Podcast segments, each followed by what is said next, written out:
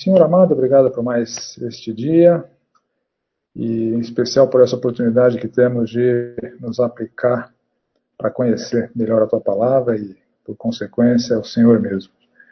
Abençoa-nos nesse tempo, que nosso investimento seja visível em termos dos resultados em nossas vidas, que nós nos capacitemos para te honrá-lo, te louvá-lo e te servi-lo crescendo no conhecimento do Senhor e da Sua palavra. Orando assim em nome do Senhor Jesus. Amém. Amém.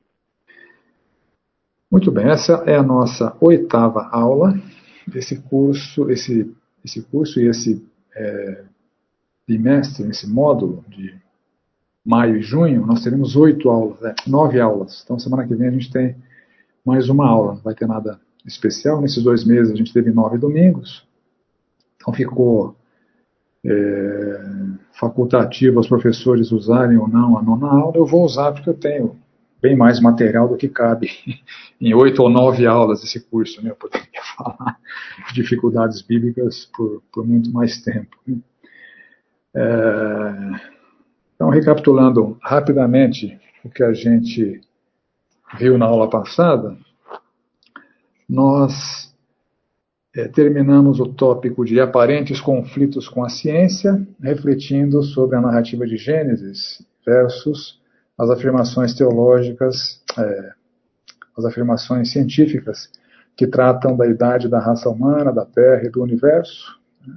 A gente procurou compatibilizar o texto bíblico é, e dar algumas alternativas plausíveis né, de, de conciliação verificamos aquela passagem em que a terra parou, né, em, Josué, refletimos sobre a extensão do dilúvio, se foi ou não universal, e refletimos na capacidade volumétrica da arca em acomodar toda a biodiversidade animal. E para cada aparente conflito, a gente propôs alternativas plausíveis, né, no meu entender, plausíveis de compatibilização. Aí nós entramos no tópico de afirmações difíceis de acreditar, é, refletimos em Gênesis, né, naquela é, narrativa de uma terra de gigantes, onde anjos fazem sexo. A gente viu que gigantes não são gigantes segundo os nossos paradigmas e que anjos não fazem sexo. Né, são interpretações equivocadas do que está sendo dito ali. E aquele evento, aquele incidente da jumenta que falou com o Balaão, né? Para mim foi mais surpreendente o Balaão responder de volta, né? Mas enfim, a gente a gente refletiu sobre isso. Então, estamos continu continuando então dentro do tópico das afirmações difíceis de acreditar, e hoje a gente vai tratar, como eu falei no começo, né, quando estava conversando, dessa sessão espírita que está no Antigo Testamento, onde o morto, né, o Samuel, falou com uma médium e com Saul. É uma passagem difícil de acreditar, mas está dito na Bíblia. Vamos ler ali 1 Samuel 28, se quiser acompanhar. É...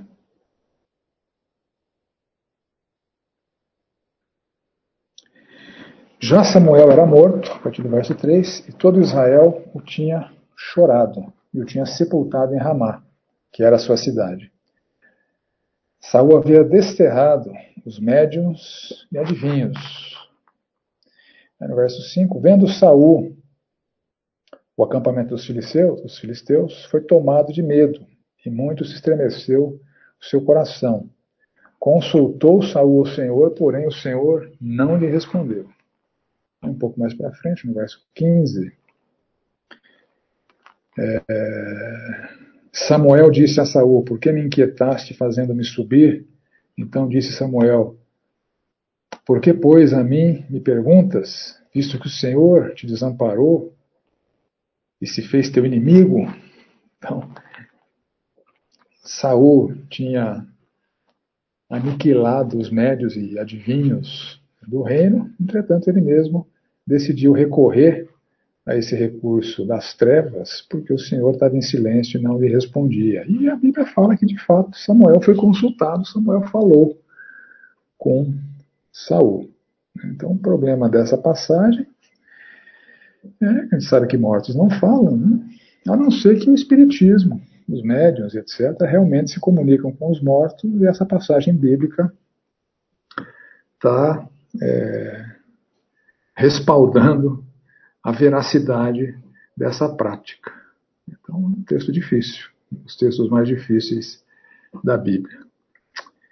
Então, vamos avaliar as possibilidades né, é, de soluções plausíveis para essas dificuldades. O problema surge justamente pelo desconhecimento das passagens bíblicas que falam a respeito da situação dos mortos. Então, ao longo das é, reflexões que faremos nas propostas de solução que existem, nós veremos algumas passagens bíblicas que nos ensinam a respeito desta possibilidade de consultar mortos. Né?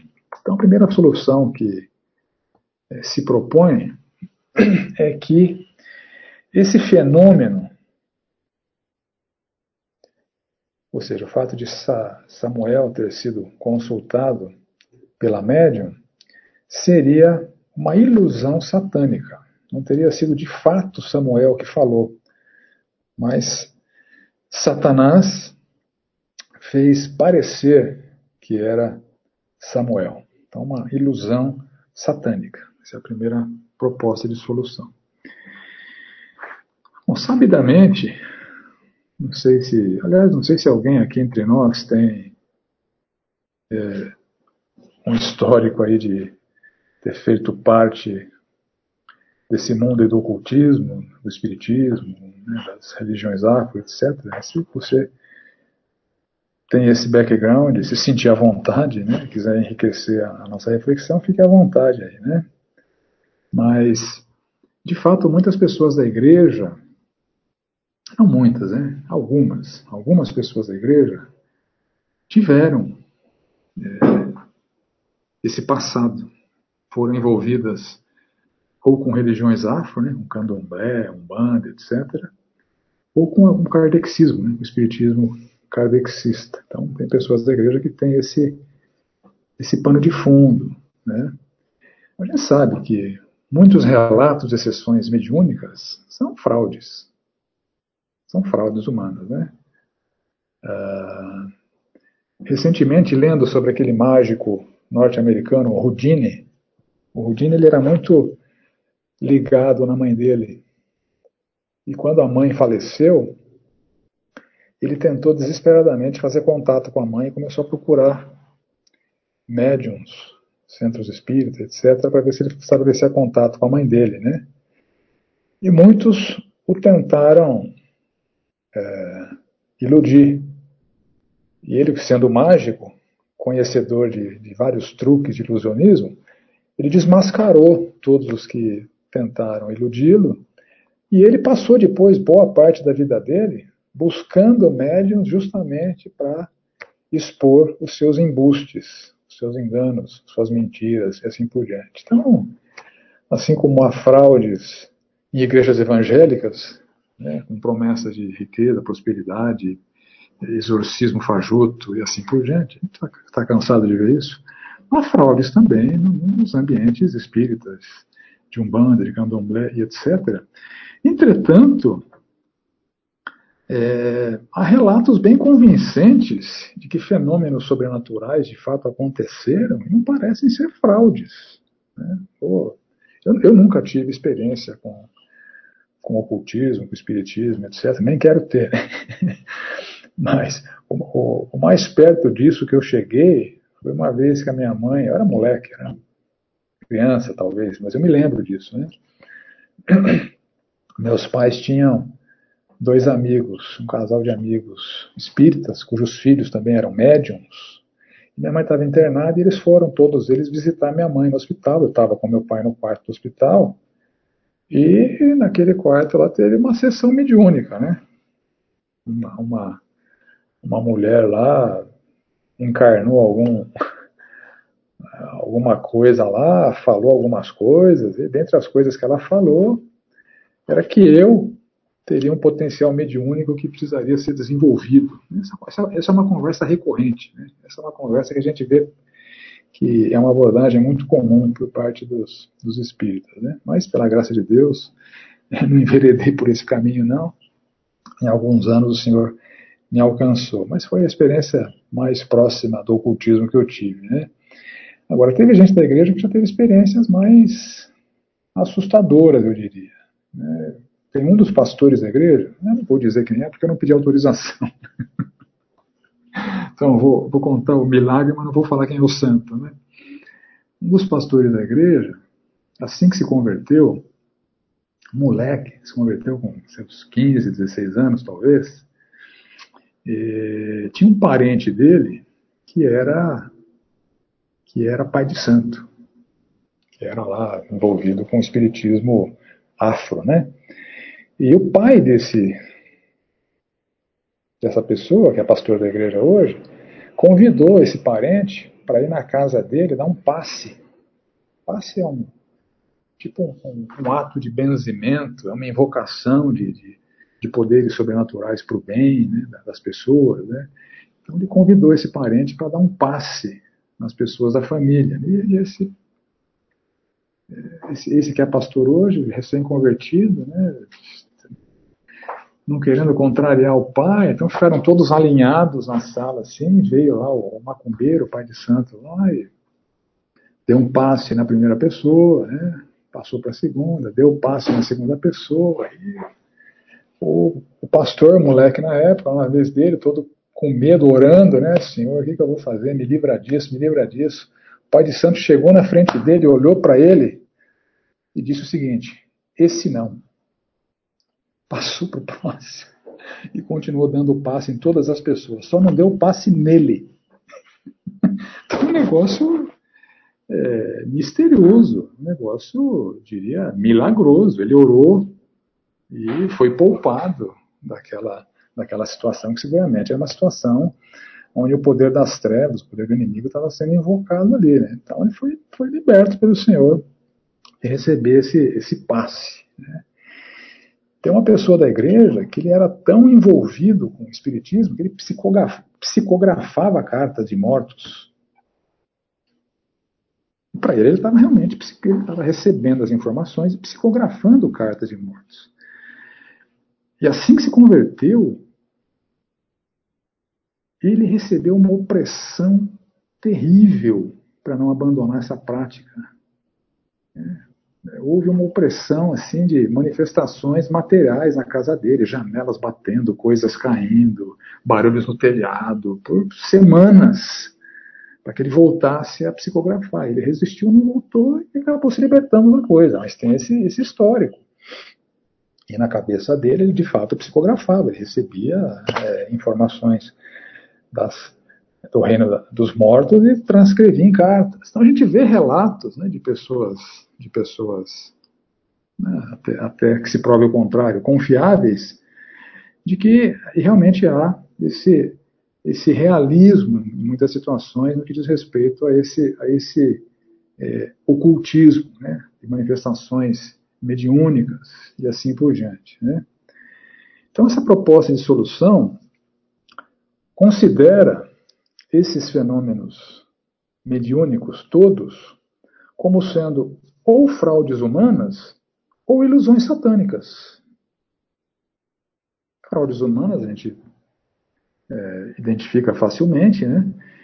E esses relatos que é, narram certas manifestações sobrenaturais de maneira convincente seriam ilusões satânicas. As pessoas de fato não estariam em contato com mortos, estariam em contato com espíritos malignos se passando por mortos, porque Satanás é o pai da mentira, se passando por mortos e aparecendo para algumas pessoas que têm essa capacidade de ver, dando revelações para que cartas sejam psicografadas e assim por diante, mas são ilusões satânicas, não há de fato consulta a mortos. Então, é, essa, essa proposta de solução parte dessa premissa de que todos os fenômenos mediúnicos ou são fraudes humanas ou são ilusões satânicas.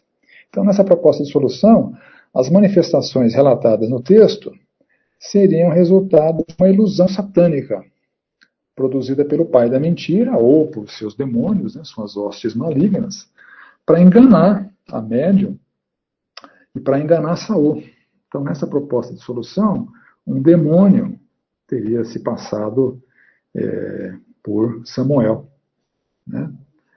Ah, então, há algumas evidências textuais desta fraude satânica. Por exemplo, ah, a médium viu, Saul não viu. Somente a médium viu. Olha só.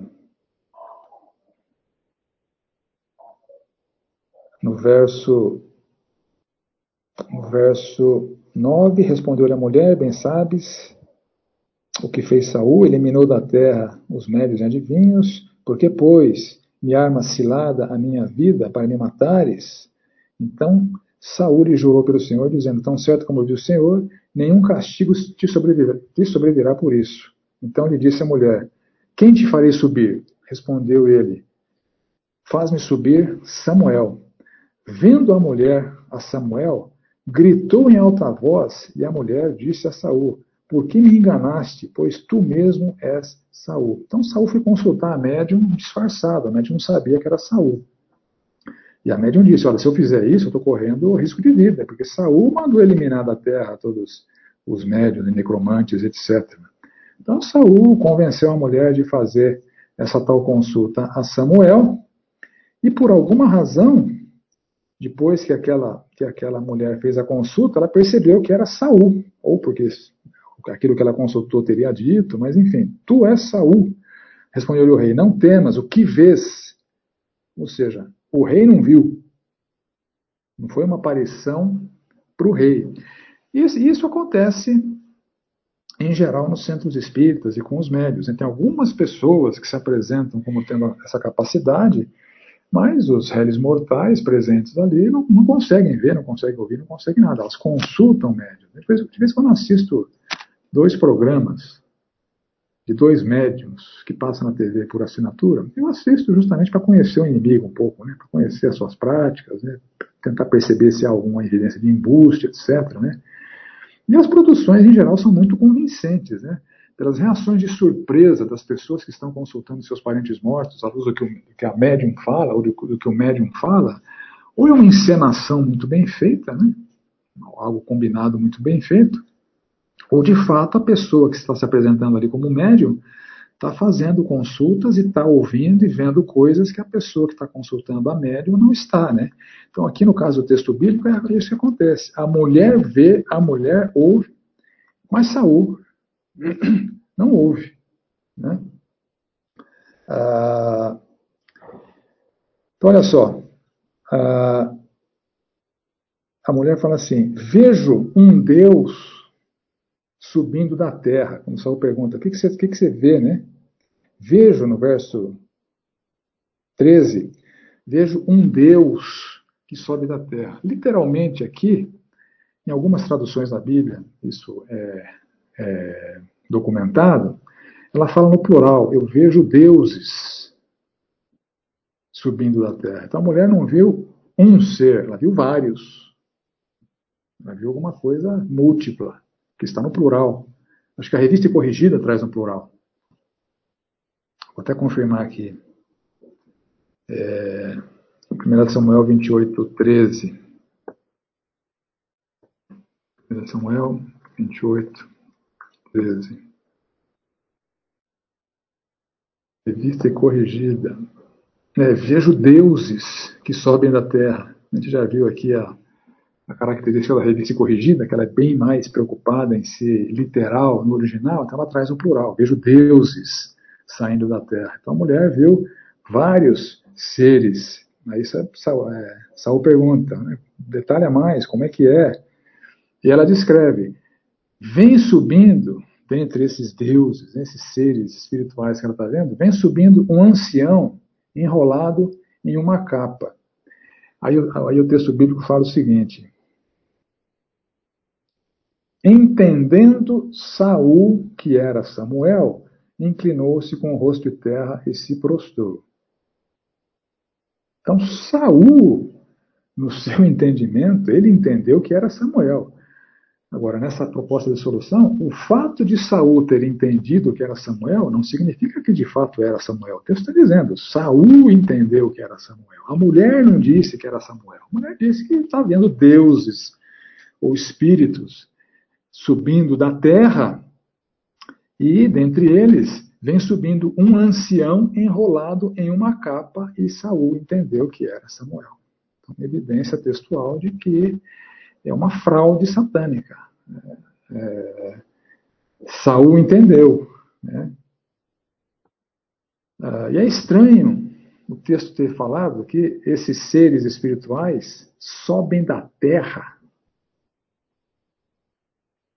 Se fosse uma aparição real de Samuel, né, seria mais lógico que ele tivesse descido do céu. Pode estar tá subindo da terra. Né? Por que da terra? Porque está vindo debaixo da terra e não está descendo do céu. Né? Então, afirma-se que essa é uma evidência textual de fraude. Né? Se fosse de fato Saúl, estaria descendo do céu, não subindo da terra. Né? É...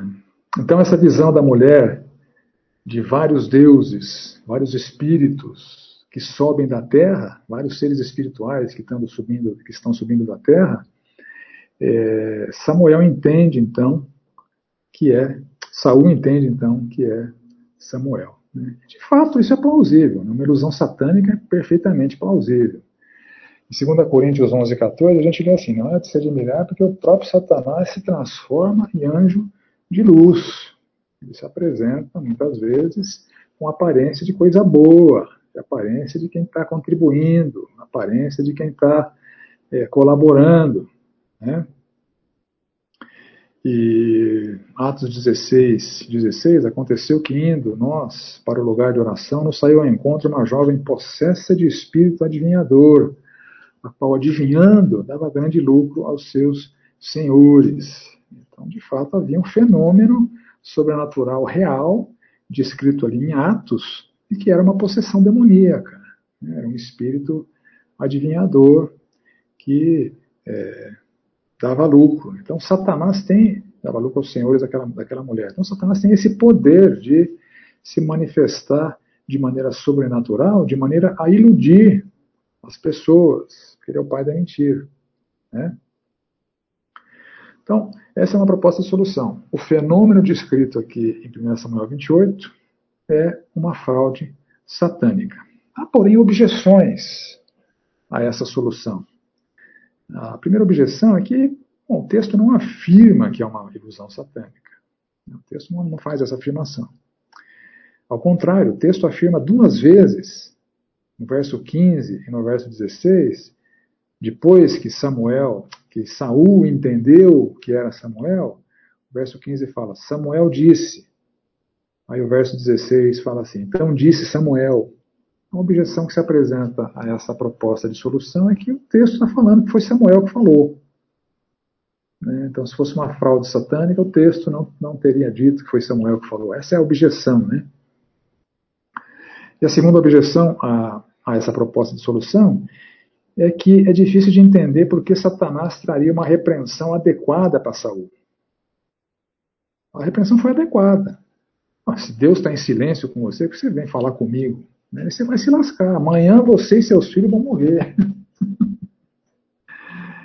então ele não só fez uma repreensão adequada, como previu alguma coisa que é, aconteceria no dia seguinte. Então a objeção afirma que uma mentira satânica seria mais compatível com essa proposta de solução. Já que é um embuste, uma fraude, por que, a repreensão foi adequada e por que, a predição foi correta?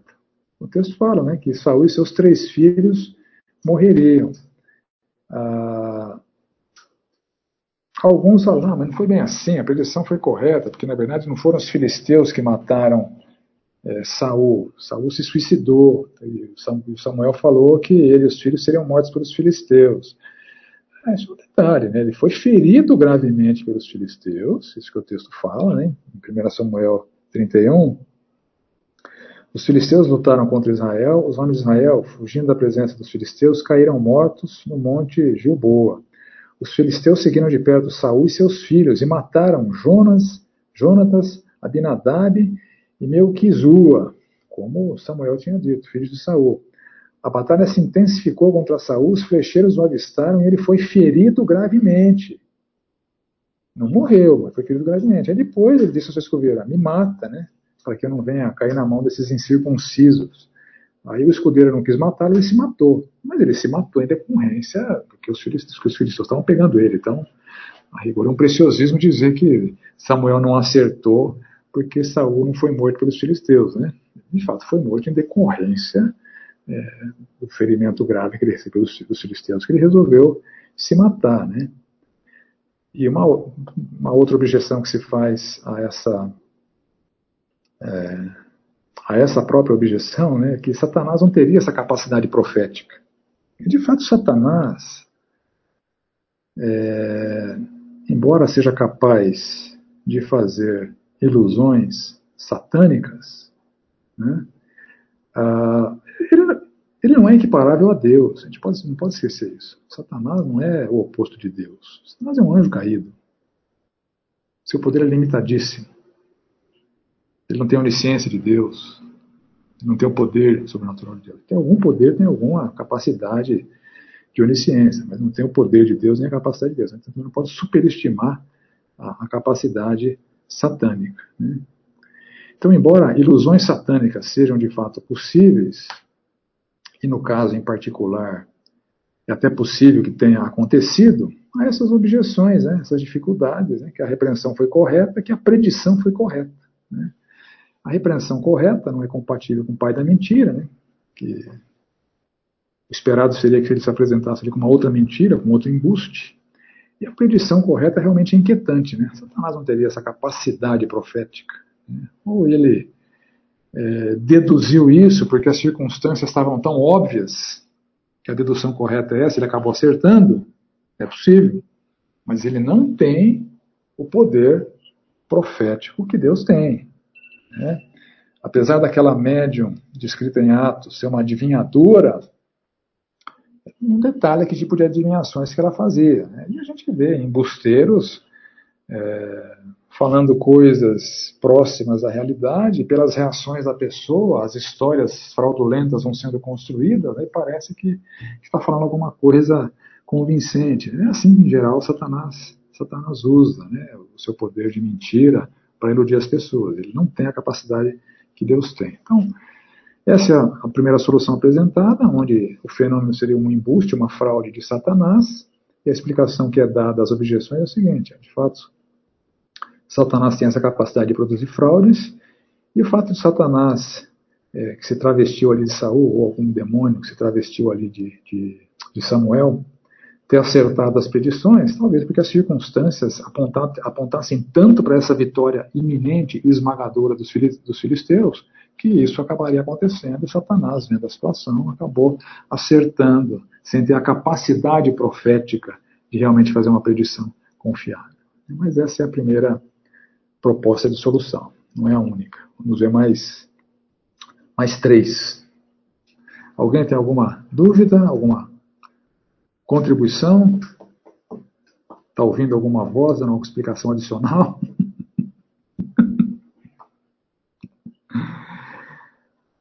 Ok, vamos para a segunda proposta de solução. Nessa segunda proposta de solução, alguns comentaristas afirmam que a consulta a Samuel foi real, foi realizada pelo poder de Satanás.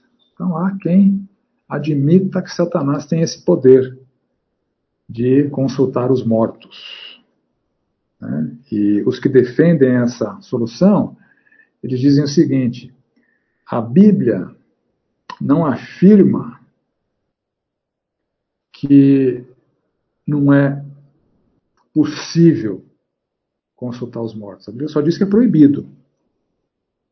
Deuteronômio 18, de 10 a 13, nós lemos que não existe entre vocês ninguém que queime seu filho ou sua filha em sacrifício, nem que seja adivinho prognosticador, agoureiro, feiticeiro, encantador, necromante, praticante de magia ou alguém que consulte os mortos. pois todo aquele que faz tal coisa é abominação ao Senhor, e por essas abominações o Senhor, o Deus de vocês, está expulsando esses povos de diante de vocês. Sejam perfeitos para com o Senhor, seu Deus. Então, de fato, a Bíblia afirma com todas as letras que isso é abominação né, contra o Senhor. Mas, segundo os proponentes dessa proposta né, de solução em que a consulta teria sido real a Samuel pelo poder das trevas, a Bíblia não afirma que não é possível. Ela só afirmaria que é proibido. Ou seja, teria sido por essa proposta de solução realmente o espírito de Samuel que Satanás fez subir dos mortos e se manifestou ali. Tá? Então vamos ver algumas objeções a essa proposta de solução. Ao contrário do que os que advogam essa proposta de solução afirmam, que a Bíblia não diz que é impossível, mas diz que é proibido a consulta aos mortos, há evidências bíblicas que demonstram que os mortos não podem se manifestar aos vivos.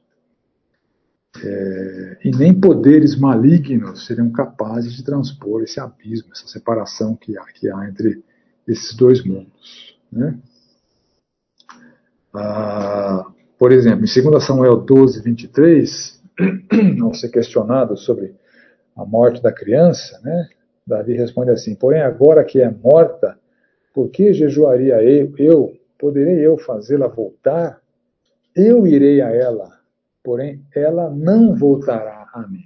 Então, Davi teria, na sua resposta àqueles que estavam questionando o fato de que ele parou de, de ficar jejuando depois que a criança morreu, é, Davi estaria afirmando, fazendo afirmações corretas. Né? Não tenho mais motivo para jejuar.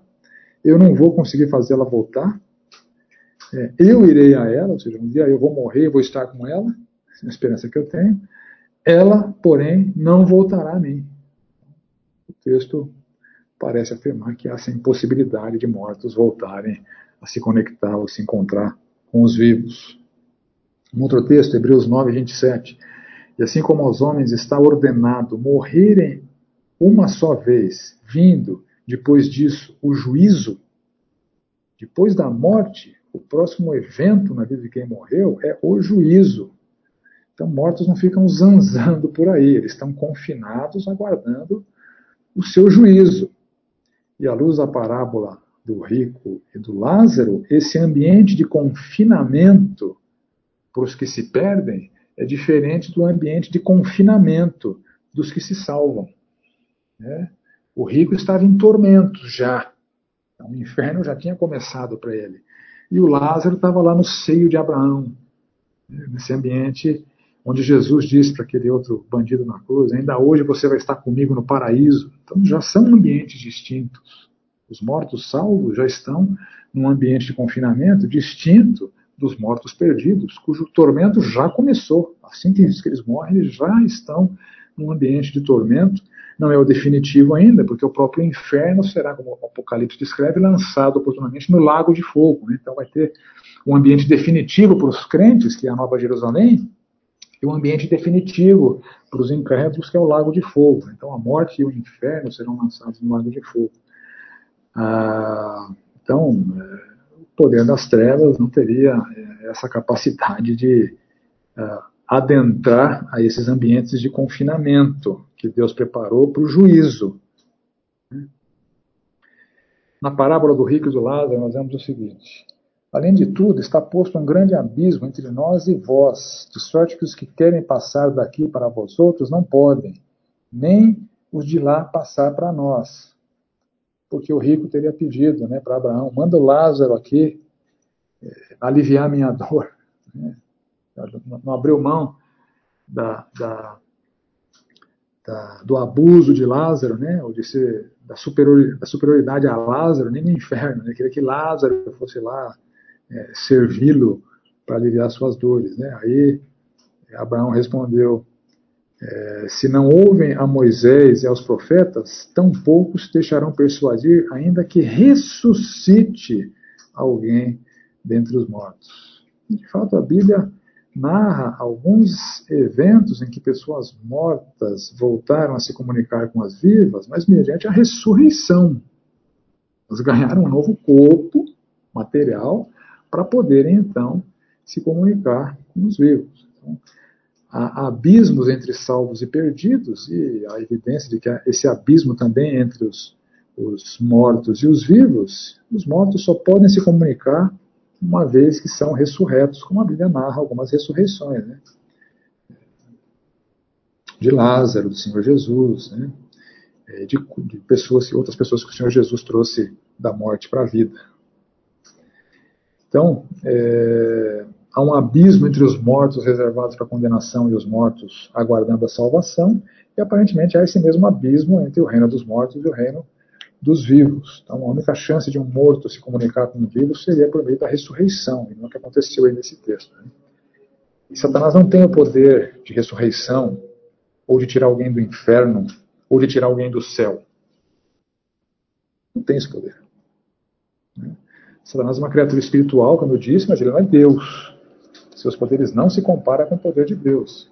Ele é capaz de fazer o que anjos fazem, não o que Deus faz.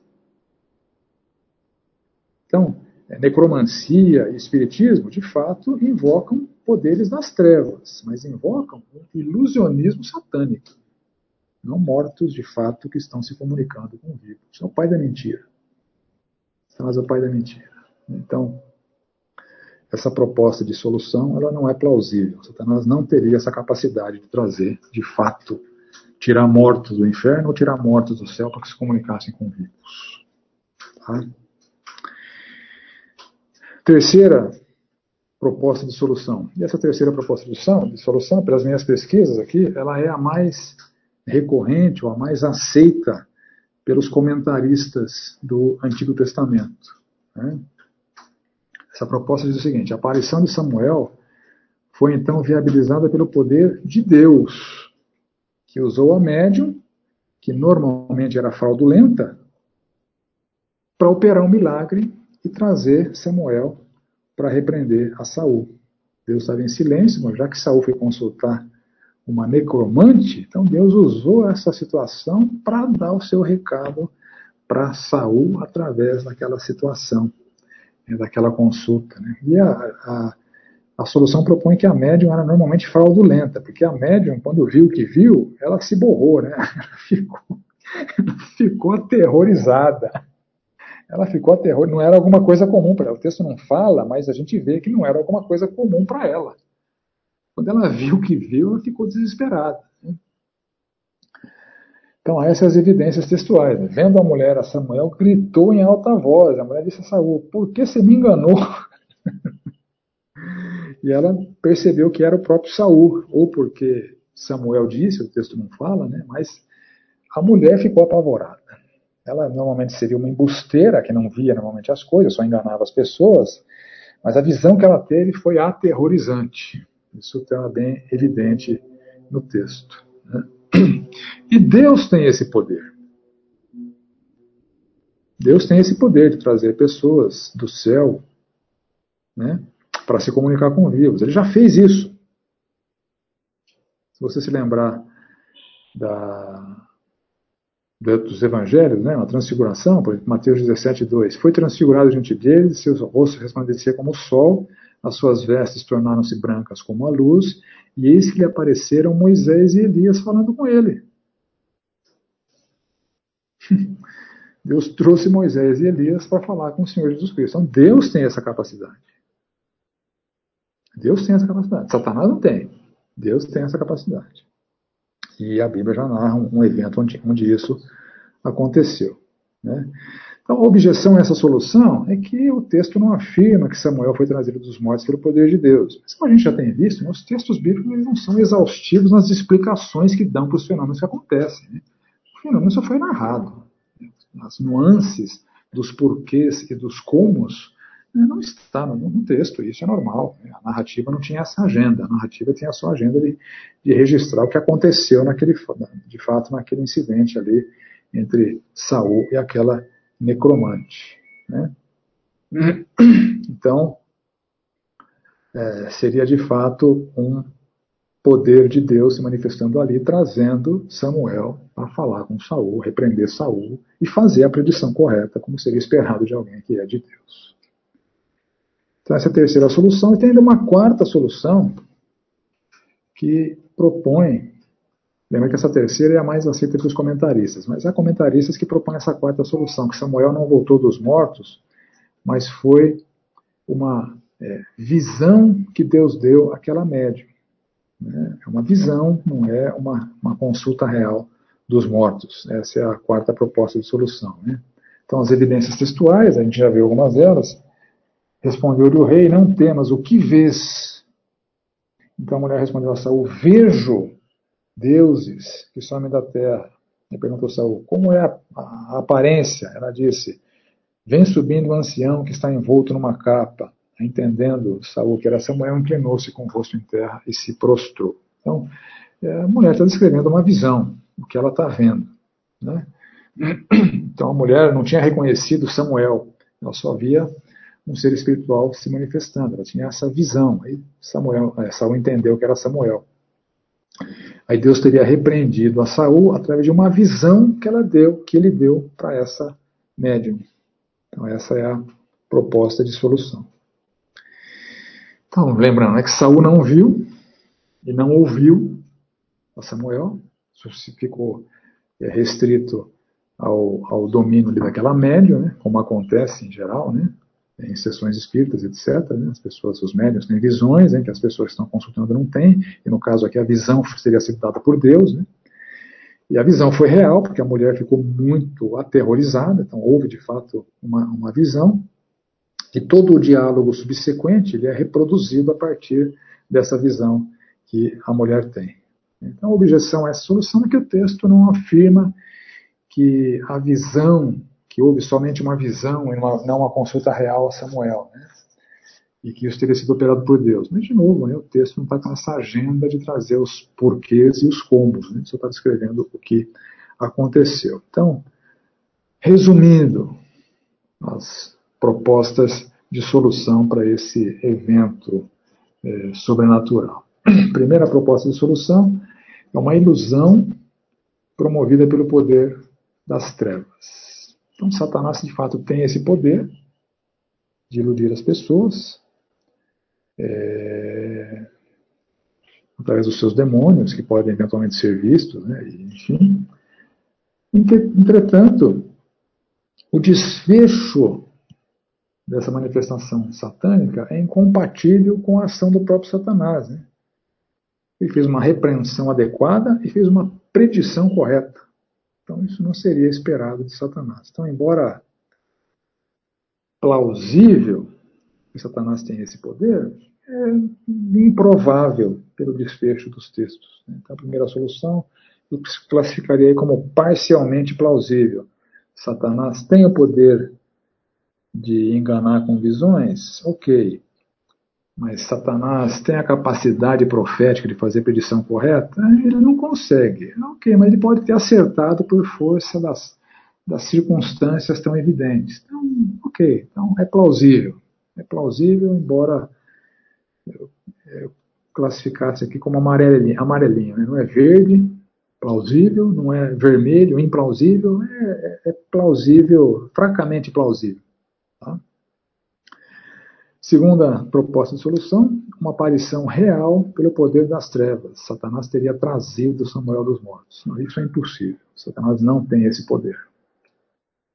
Satanás tem o poder de iludir as pessoas com fraudes, com manifestações demoníacas. Satanás não tem poder de adentrar nesses ambientes que são exclusivamente sob o domínio de Deus. Terceira solução, uma aparição real pelo poder de Deus que é uma, uma, uma, proposta de solução mais aceita pelos comentaristas. Então, a maioria dos comentaristas do Antigo Testamento vai propor esta solução. É ok, é plausível. É, Deus tem essa capacidade e já demonstrou isso é, no fenômeno da transfiguração, onde Moisés e Elias foram trazidos desse ambiente dos mortos do céu para falar ali com Jesus, né, e os discípulos viram. Aquilo aconteceu. E a quarta solução uma visão somente de Samuel dada por Deus a médium. Então, não é comum é, revelações com visões a pagãos, mas eventualmente acontece. Por exemplo, no caso de Cornélio, que era um pagão, ele teve uma visão dada por Deus. Então Deus tem esse poder. Deus tem esse poder e também já fez, já fez isso. Então, das quatro alternativas, a primeira, fracamente plausível, a segunda, implausível, impossível, a terceira e a quarta são plausíveis, a mais aceita e recomendada pelos comentaristas bíblicos é a terceira, que foi uma aparição real pelo poder de Deus. Dúvidas? Colaborações? Não estou te ouvindo, Miriam. É, Satanás e seus anjos têm o poder de se materializar?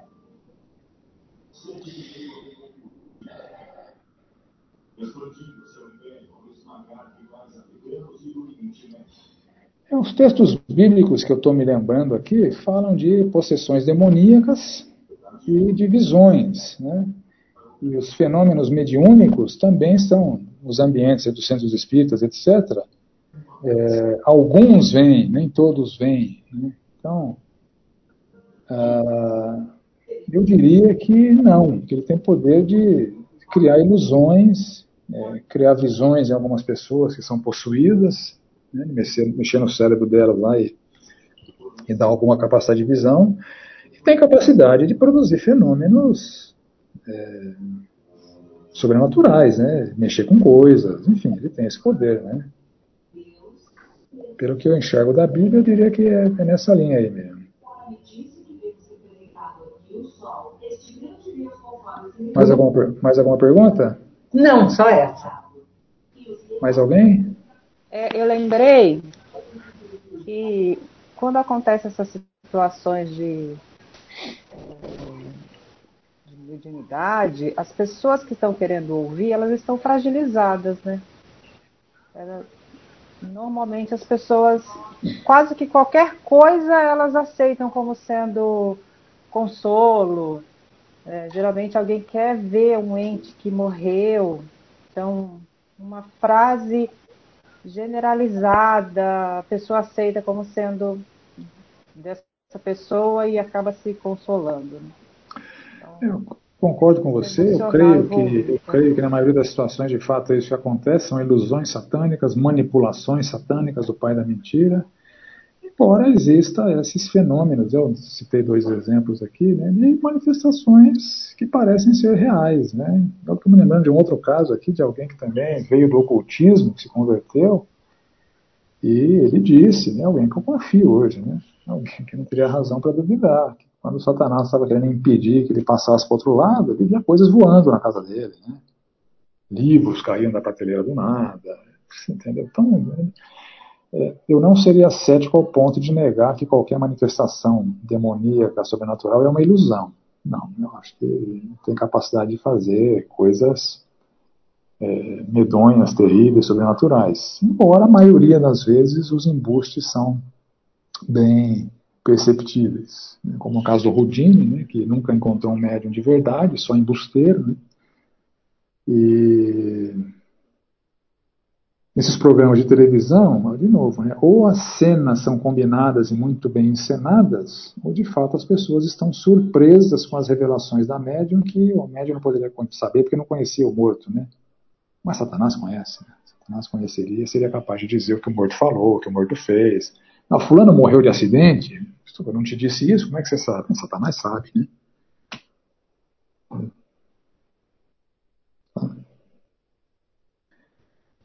Mais alguma é, dúvida, gente?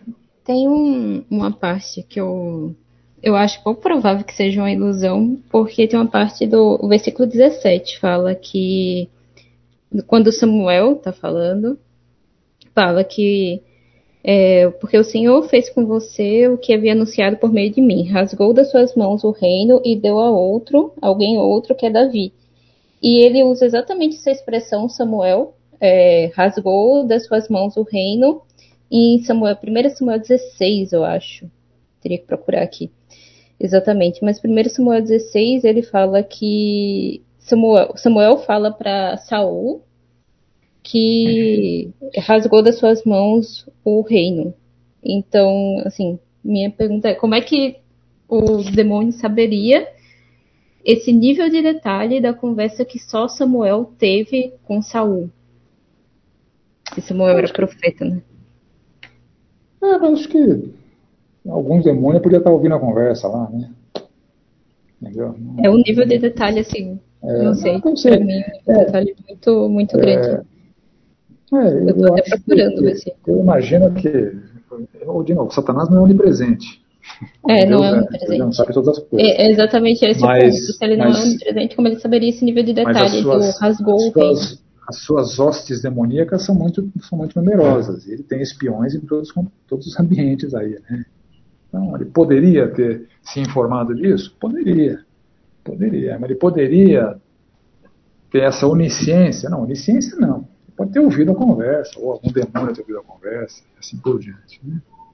É, na primeira Samuel 15 que fala, o Samuel uhum. lhe disse, hoje o Senhor rasgou das suas mãos o reino de Israel e o deu a alguém que é melhor do que você. É, algum demônio pode ter ouvido isso, né? Expressões. Que foi dito, né? Foi dito, se foi dito, podia ter testemunhas espirituais ali, né? Presentes, né? Espirituais do mal.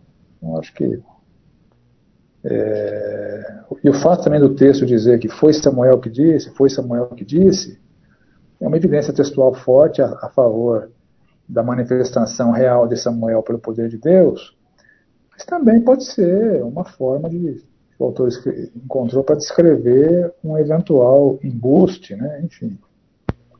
De novo, esse é um daqueles textos que não dá para ser conclusivo, é isso. Então, das três soluções, duas são mais plausíveis, uma é um pouco menos plausível e uma não é plausível. Tem, tem horas que a gente vai ter que dar esse tipo de resposta. Né? Não dá para fechar é, numa, numa, escolha. Você pode ter uma escolha pessoal preferida. Eu tenho a minha. Né? A minha preferida é a terceira, que é, que é que os comentaristas mais é, é, apontam. Né? Que é uma, foi uma consulta real a Samuel pelo poder de Deus que surpreendeu a médium, que ficou aterrorizada. Eu, me parece que essa é a, é a, melhor solução, mas não é a única. Tem outra que é plausível, né, que foi só uma visão, e tem uma pouco plausível, que foi uma ilusão satânica produzida pelo poder das trevas, mas tem essa dificuldade, né?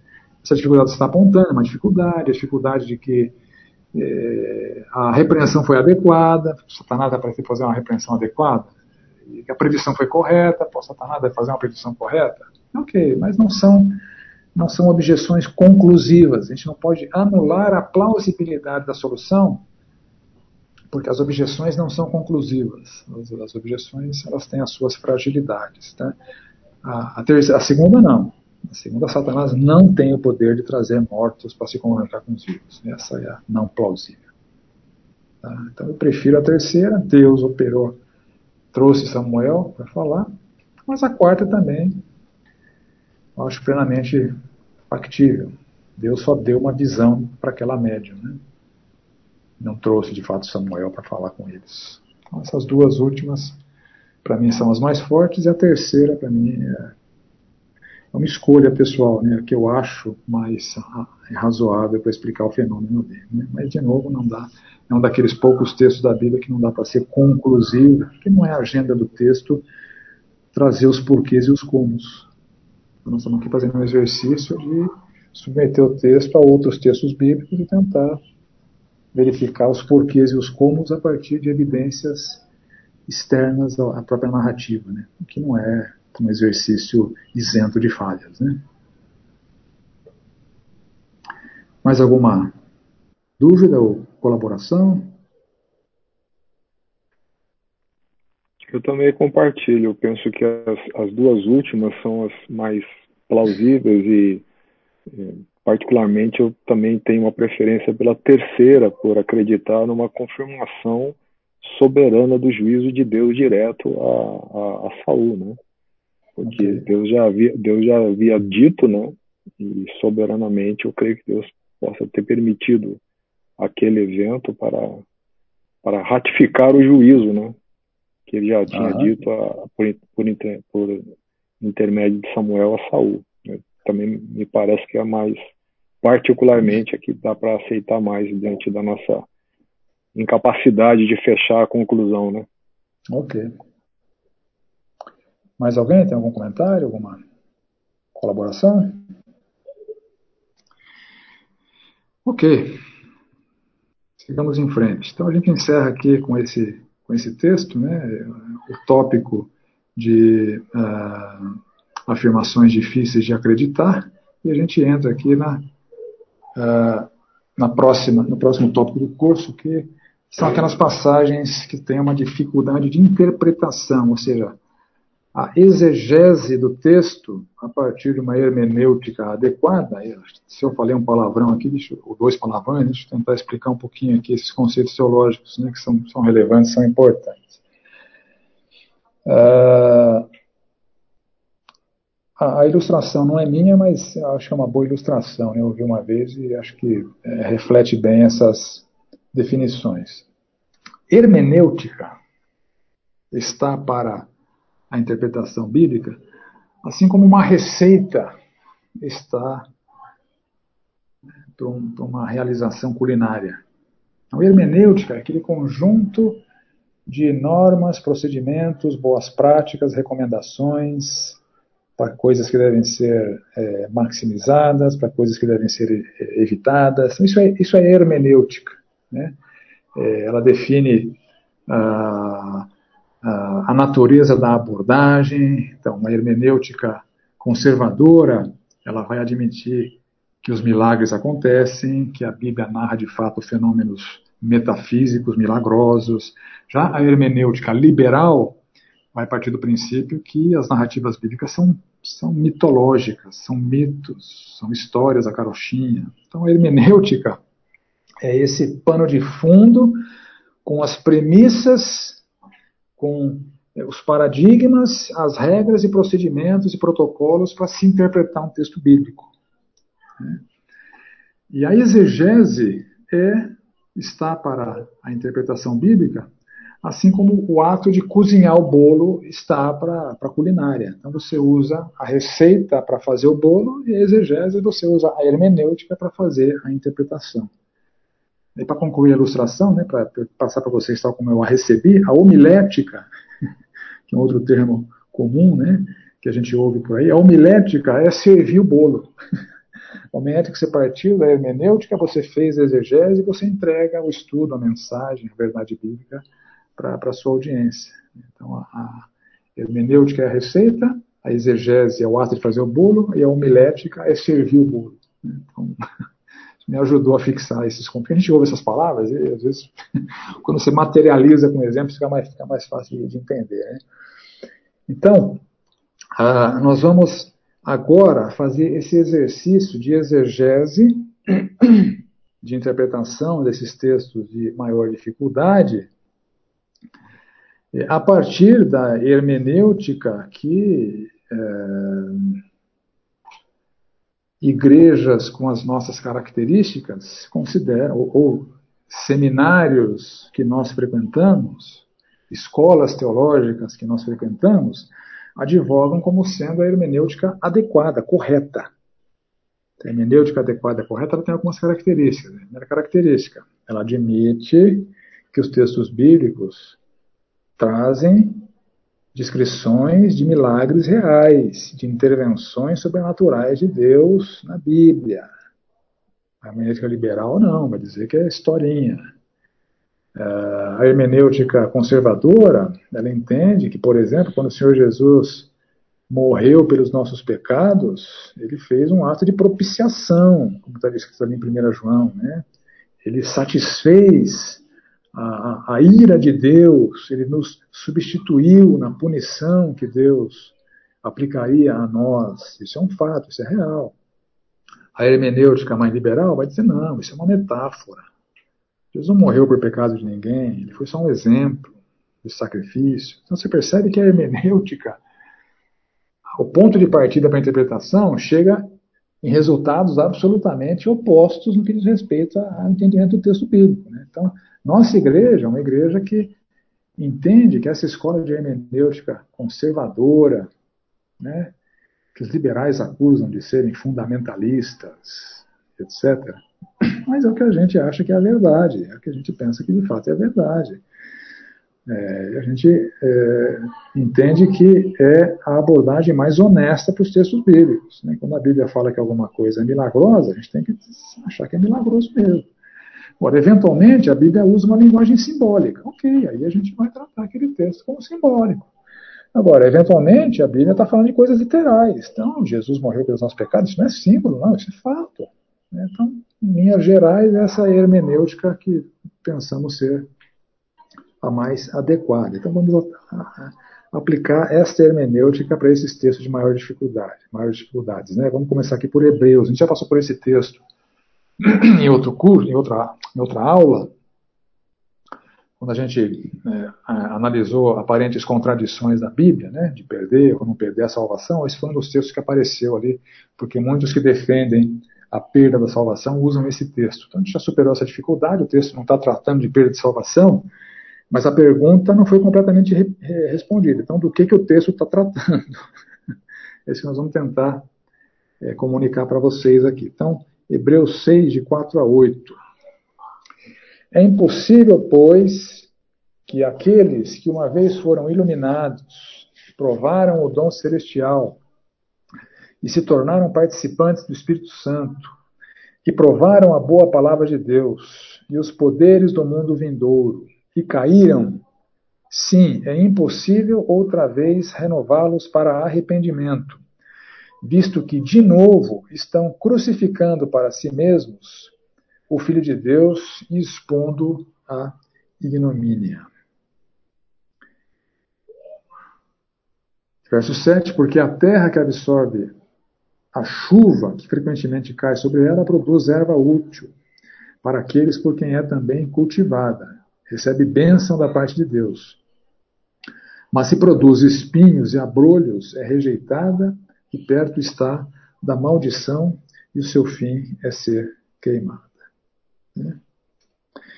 Então, as dificuldades aqui, elas são expressas através das seguintes perguntas. O texto se refere a salvos que perdem a salvação ou a quem nunca foi salvo? O que significa cada uma das experiências descritas é, por, por estes né, em questão, né, que foram iluminados, provaram o dom celestial, se tornaram participantes do Espírito Santo, provaram a boa palavra de Deus, provaram os poderes do mundo vindouro. O que significam essas experiências? E o que significa o desfecho apresentado para esses? Né? Eles caíram, sendo impossível outra vez renová-los para arrependimento, visto que, de novo, estão crucificando para si mesmos o Filho de Deus. Então a gente vai tentar oferecer respostas a, a essas perguntas, ok? Bom, dentro, eu falei no começo da, da reflexão em cima desse texto, das escolas de hermenêutica, né, que nós adotamos uma escola de hermenêutica conservadora, ortodoxa, né, que é acusada de ser fundamentalista, etc. Né, mas nós entendemos que essa é a forma honesta e adequada de abordar a palavra de Deus. Agora, dentro desta escola conservadora e ortodoxa, há divergências também. então, como é um texto que fala sobre salvação ou não salvação, em termos de salvação ou não salvação, há escolas que adotam certas premissas que eh, essas duas escolas, essas três escolas, né, que eu vou usar três escolas, chegam sobre a salvação a partir da sua compreensão dos textos bíblicos que tratam do assunto. Né? Então, são termos que a gente já ouviu, né? Você já ouviu alguém se classificar como sendo calvinista? Então, calvinista, ele crê no milagre? Crê no milagre. O calvinista é conservador? É conservador. O calvinista crê que Jesus morreu e pagou pelos pecados é, é, de fato, né, e, e, isenta o salvo de ser punido por Deus, porque já foi a punição já foi aplicada a Cristo, sim, ele acredita nisso. O arminiano também acredita, acredita em tudo isso. O arminiano acredita nos milagres, acredita é, na expiação. Entretanto, as duas escolas diferem na soterologia. A gente não vai ter tempo para entrar nos detalhes dessa divergência, eu trato desses detalhes no curso que eu dou sobre soterologia especificamente. É um curso de nove aulas, não dá para a gente falar de nove aulas aqui em uma aula, né? Mas aqui é importante entender que essas duas escolas chegam conclu em conclusões diferentes usando as suas hermenêuticas para esse texto, porque elas estão permeadas pelas premissas de cada linha de pensamento em termos de salvação. As premissas calvinistas são diferentes das premissas arminianas. E eu vou usar aqui também uma terceira escola de premissas que eu classifico, né, que, é, que representa, não que representa, vai, porque isso já mudou, mas que representou um dia adequadamente o pensamento batista, que não é nem calvinista e nem arminiano. Hoje em dia tem batista calvinista, tem batista arminiano, tem batista pentecostal. Hoje em dia, meus amigos, hoje em dia a coisa, a coisa degringolou demais. Né? Mas lá na origem, o batista, se você pegar no site batistas.org, a declaração de fé da denominação, ela não é nem calvinista e nem arminiana. Então, os batistas, na sua soteriologia de raiz, né, é, tendem a ser mais moderados nessas questão, questões, porque tanto a soteriologia arminiana quanto a calvinista têm pressupostos que os, que os batistas consideravam, né, ou consideram, deveriam considerar, como sendo é, extra-bíblicos, porque derivam das conclusões e, e escritos do João Calvino e derivam das conclusões e escritos do, escritos do Jacó Armínio. São extra-bíblicos. Mas a sua soteriologia está permeada por esses, por esses conceitos. Né? A gente não pode se iludir que alguém tenha alguma hermenêutica puríssima. Né? A gente sempre vai ter paradigmas, enfim.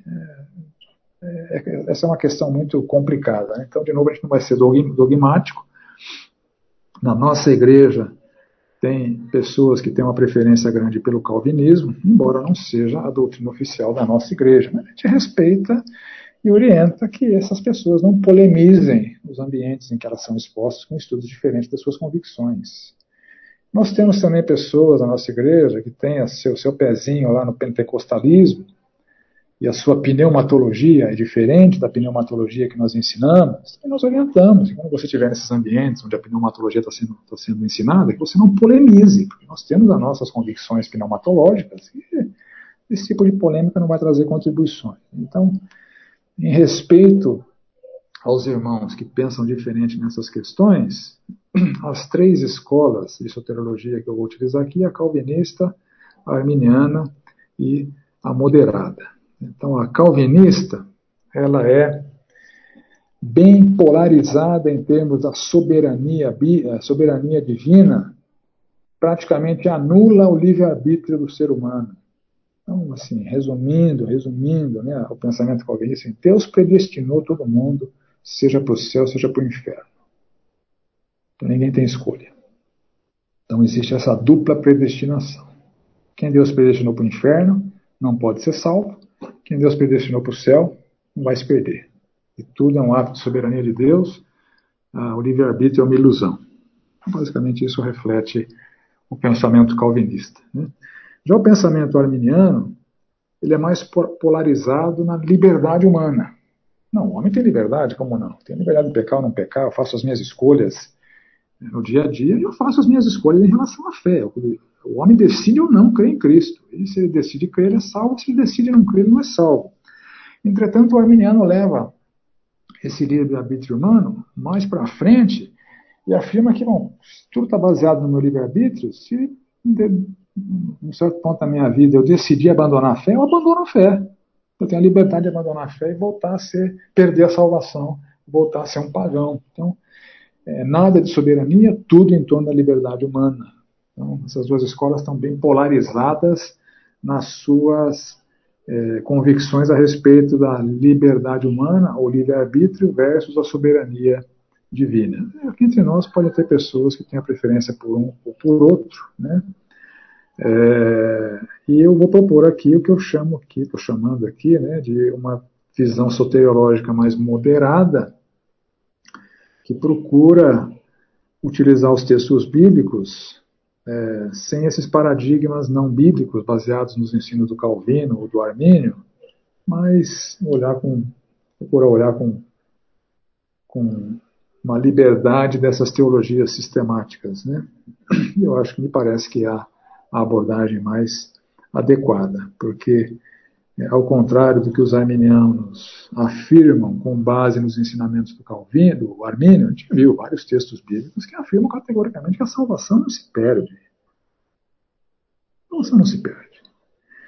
E contrariando os ensinos do Calvino, Jesus morreu por todos. Ele é a propiciação pelos nossos pecados, não somente pelos nossos próximos, mas pelos do mundo inteiro. O calvinista vai dizer que Jesus não morreu pelo mundo inteiro, ele morreu só pelos, pelos eleitos. Não, a Bíblia fala que ele morreu pelos outros, desculpa. Não fala que ele morreu só pelos eleitos. Então, na, na hermenêutica desses caras, quando eles vão lá para 1 João 2, ah, então aí todos não é todos. Então, a hermenêutica ela interpreta os textos em função da conveniência dos seus pressupostos. Isso não é legal, né? Você tem que ir para o texto, confrontar o texto com outros textos, não confrontar o texto com as suas premissas baseadas no ensino do Calvino ou do Armínio. Então, Jesus é a propiciação pelos nossos pecados, não somente pelos nossos próximos, mas pelos do mundo inteiro. E Timóteo, Paulo a Timóteo fala: Deus deseja que todos os homens sejam salvos e cheguem ao pleno conhecimento da verdade. A Bíblia fala isso. Então, como é que Deus pode ter predestinado uns para o inferno se ele deseja que todos sejam salvos? Deus é bipolar, né?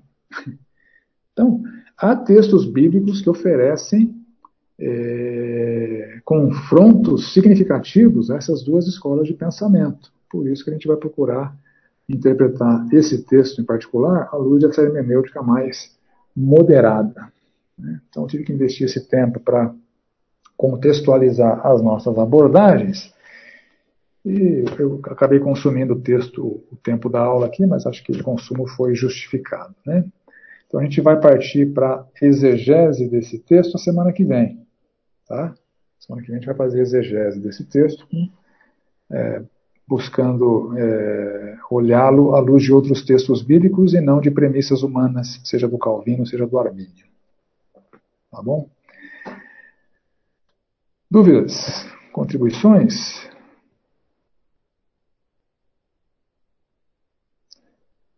Eu já dei um, as cenas dos próximos capítulos, né? Só tem mais um capítulo na semana que vem, né? Na semana que vem então a gente faz a, a exegese do texto. Espero não ter. curiosa, porque eu estava lendo bastante sobre o Piper, inclusive eu terminei de ler o livro um do Piper, e ele é bem calvinista. Aí vai ser, vai ser legal hoje. Estou curiosa. Os calvinistas, os calvinistas em geral são conhecidos por calvin, serem calvinistas de cinco pontos, né? Por tulipo, é, né? depravação total, enfim, né? E há quem não é calvinista diz que os calvinistas eles são calvinistas de quatro patas, né? Não de cinco pontos. isso, isso, é uma briga que tem entre os calvinistas e os não calvinistas. Né? Mas enfim, o Piper é um calvinistaço. O Piper, o John MacArthur são calvinistaços, né? É, já outros autores não são, né? É, o, o Tozer, a W. Tozer, que eu gosto muito, né? A W. Tozer tem uma espiritualidade. Não concordo, obviamente, não concordo com 100% do que ele fala, mas ele não é calvinista e é um camarada. As proposições devocionais dele são, nossa, são fantásticas, né? Eu gosto muito do Tozer. Né? É, C.S. Lewis não, não, era calvinista. O William Lane Craig, né, que é um nome da moda em teologia, não é calvinista. Né? Norman Geiser não era calvinista. Enfim, tem pessoas de peso que não são calvinistas. Né? Jesus não era calvinista, né? Paulo não era calvinista. Polêmico. Aí, aí forçou, hein? Aí forçou. Espero que não tenha um calvinista te ouvindo aqui. a gente brinca, né? se tiver, a gente brinca. Né? É, mas o calvinismo, ele teve, aqui no nosso tempo, em função das, das, influências desses nomes significativos no cenário evangélico, ele ressurgiu assim com muita força. Né? O calvinismo é a escola é a escola predominante na igreja presbiteriana, por exemplo. Os presbiterianos são calvinistas de carteirinha, né? E assim como Calvino, eles molham a cabeça de criança, chamam isso de batismo. Está errado. Então, você vê que o Calvino estava errado em algumas coisas. Né? Estava errado em batizar a criança, estava errado na postura que ele teve com o espanhol lá com os servetos, né? que mandou matar o cara, enfim. É. De novo, Calvino não é Deus, Calvino é um homem. Assim como Calvino, outros homens escreveram a respeito da palavra de Deus, né? A vantagem do Calvino é que ele escreveu muito. O Calvino produziu muito material, muito material. E muita coisa boa. Calvino produziu muita coisa boa. E Calvino, eu já andei pesquisando, né? Eu, uma vez eu fui dar um curso na, na, na, na Bíblia, né? Sobre, não lembro o que era o curso, Heróis da Fé, coisa assim, né? E o Fábio, para me sacanear, ele me deu Calvino, né? Ele sabe que eu não sou calvinista. eu fui pesquisar a respeito do Calvino e tal, né? E a conclusão que eu cheguei, Calvino não era calvinista. Calvino cria que Jesus morreu por todos os homens. Os seguidores de Calvino deturparam Calvino. Então, o calvinismo que a gente vê hoje não é o calvinismo do Calvino. E o arminianismo que a gente vê hoje não é o arminianismo do, do, do Jacó Armínio. O Jacó Armínio nunca escreveu que um crente perde salvação. Seus seguidores escreveram isso. Então, sei que o assunto é complicado, né? um e o pai era Batista, né? É Batista, né? O pai é, é um traidor, né? Batista calvinista é um traidor.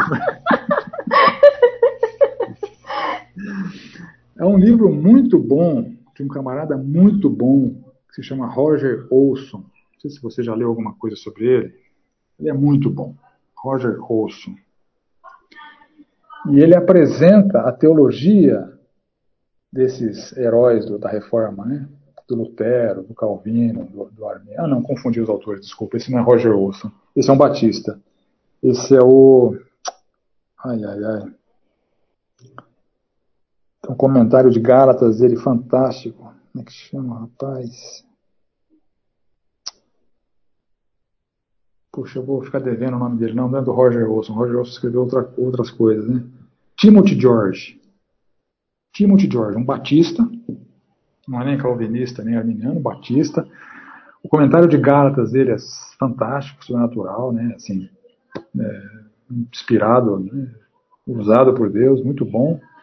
E, e, ele, ele, tem, ele tem uma formação bem em história da teologia cristã, da igreja cristã. Ele escreveu um resumo da teologia de todos esses. O que está mostrando aí, Lilian?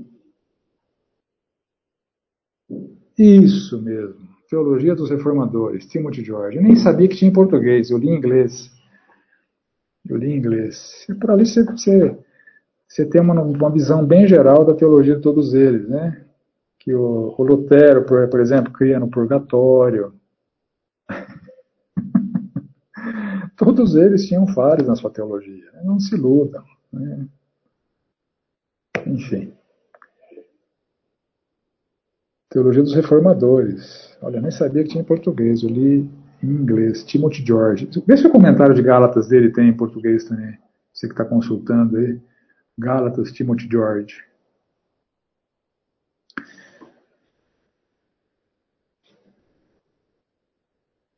E esse camarada, o Timothy George, eu uso um acróstico que ele fez, né, para confrontar a tulipa dos calvinistas, ele fez um acróstico que é roses, rosas. Onde no roses ele expressa a teologia batista, não a teologia calvinista. Tulipa é a flor errada, a flor certa é a rosa, é roses. Só para provocar, né? Mas é um cara legal. Mas esse outro que eu citei também, o Roger Olson, também é muito legal de, de se ler. Né? Também não é calvinista. É, ele se diz arminiano é, histórico, não, ele não crê na perda de salvação. Né?